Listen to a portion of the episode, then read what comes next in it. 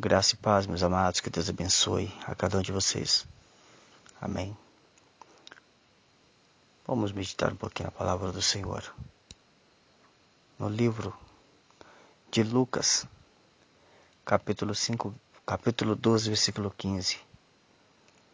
E disse-lhes: Acautelai-vos e guardai-vos da avareza, porque a vida de qualquer não consiste na abundância do que possui. Lucas 12,15 Acautelai-vos e guardai-vos da avareza, porque a vida de qualquer não consiste na abundância do que possui. Amém. Louvado seja o nome do Senhor. Aleluia, Jesus. Creio eu que esse áudio vai ficar um pouco extenso.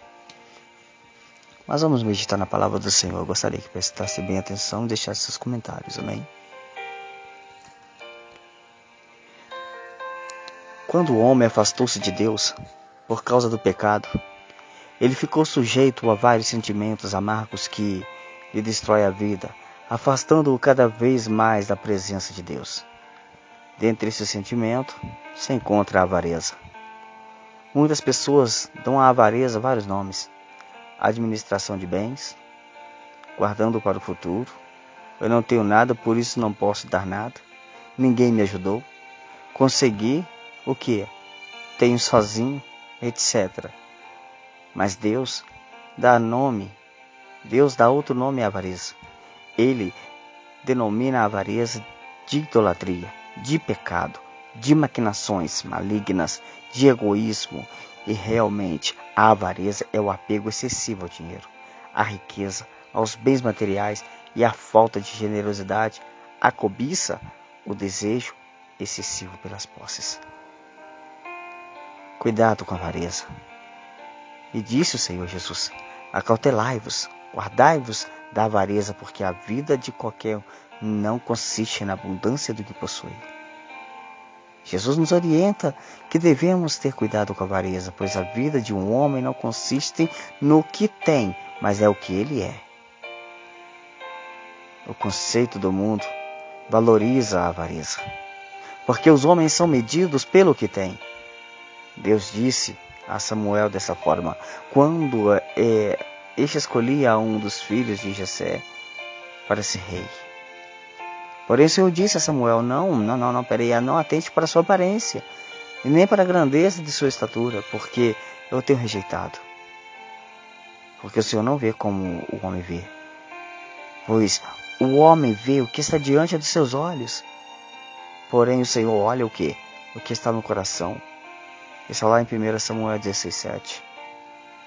Por isso, os únicos que elogiam os avarentos são os ímpios, pois sabem que os tais renunciam ao Senhor e aceitaram as sugestões do inimigo. Entretanto, na rota da pobreza, pois o crente avarento se torna pobre. Em Salmo 10, versículo 3, diz assim: Porque o ímpio gloria-se do desejo da sua alma, bendiz ao avarento e renuncia ao Senhor. Porque a avareza é maligna. Também no livro de Isaías, capítulo 32, versículo 7, diz: Também todas as armas do avarento são más. Ele maquina invenções malignas para destruir os mansos com palavras falsas, mesmo quando o pobre chega a falar retamente. Por ser um sentimento destrutivo de do mal, vamos dizer assim, que impede Deus agir para abençoar, a avareza se torna-se um instrumento maligno e o avarento se torna uma pessoa má, uma pessoa que inventa desculpas mentirosas para não ofertar, para não dar ou ajudar alguém ou a igreja de Cristo. Os pensamentos do avarento são alimentados pela ganância que o leva a não ser generoso o avarento de uma pessoa. O avarento, quer dizer, é, é uma pessoa é, contaminada pelo mal, pelo diabo, vamos dizer assim, no, seu interior. Tem um demônio no seu interior. Esse demônio se chama avareza. As pessoas mais contaminadas pelo crente avarento é a sua família, que acaba sofrendo as consequências. Também a igreja, que deixa de cumprir seu papel de evangelização pela mesquinharia e dureza do avarento.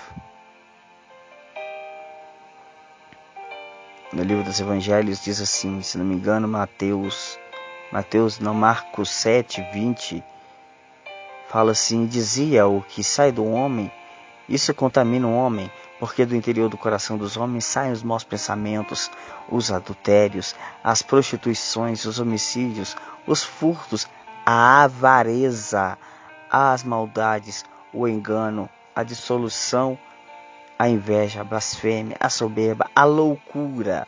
Todos esses males procedem de dentro e contaminam o homem.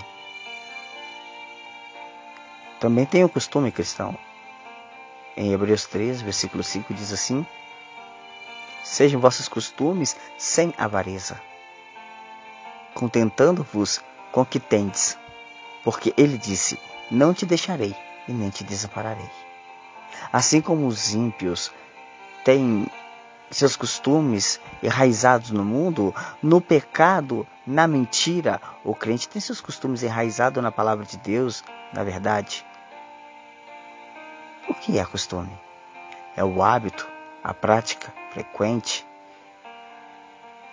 e, regula uma, e de regular uma pessoa é o modo de pensar e de agir, comportar característico de uma pessoa ou de um grupo social. Então, o costume de um crente deve ser característico do grupo social que ele faz parte da igreja. E Paulo disse que o nosso costume como cristão é viver sem avareza.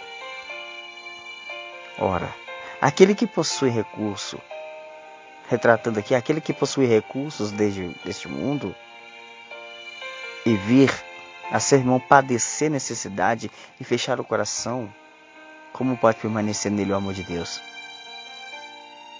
Filhinhos, não andemos de palavras nem de língua, mas por obra e em verdade. Eu não falo de mim, não. Está escrito lá em 1 João 3,17. A avareza é idolatria. Em Efésios 5,5 diz assim: Porque bem sabeis isso, que nenhum devasso ou impuro ou avarento ou qualquer idólatra tem herança no reino de Cristo e de Deus. O apóstolo João, escrevendo em uma das suas cartas, fez a seguinte recomendação aos crentes, em 1 João 5,21: Filhinhos, guardai-vos dos ídolos. Eu fiquei pensando, que ídolos? Creio que o maior ídolo interno que governa os corações de muitos crentes é a avareza. O avarento é, é idolatria pura, ou seja, o avarento é idólatra. Adora os bens materiais, as posses, o dinheiro. Coloca em primeiro lugar em sua vida essas coisas que não conseguem servir a Deus. Eles não conseguem servir a Deus de coração, fazendo a sua vontade com relação aos recursos que ele tem. Ele ama o dinheiro e por isso cai em engano em toda forma de mal. Ora, os que querem ficar ricos caem em tentação e seladas, e em muitas concupiscências insensatas e perniciosas as quais afogam o homem na ruína e perdição, porque o amor do dinheiro é a raiz de todos os males. E alguns, nessa cobiça, ou seja, na avareza, se desviaram da fé e a si se atormentaram com muitas dores. Não sou eu que digo, está escrito na palavra em 1 Timóteo 6,9. Para concluir, além de o avarento ser idólatra, amar o dinheiro, cair em ruína e perdição, se desviar da fé e a si mesmo se atormentar com muitas dores, meu querido, também ele não tem herança no reino de Deus. O lugar dele está preparado, sabe onde? No inferno, onde o bicho não morre e o fogo nunca apaga. Não seja avarento. Que Deus abençoe. Em nome de Jesus. Fiquem na paz.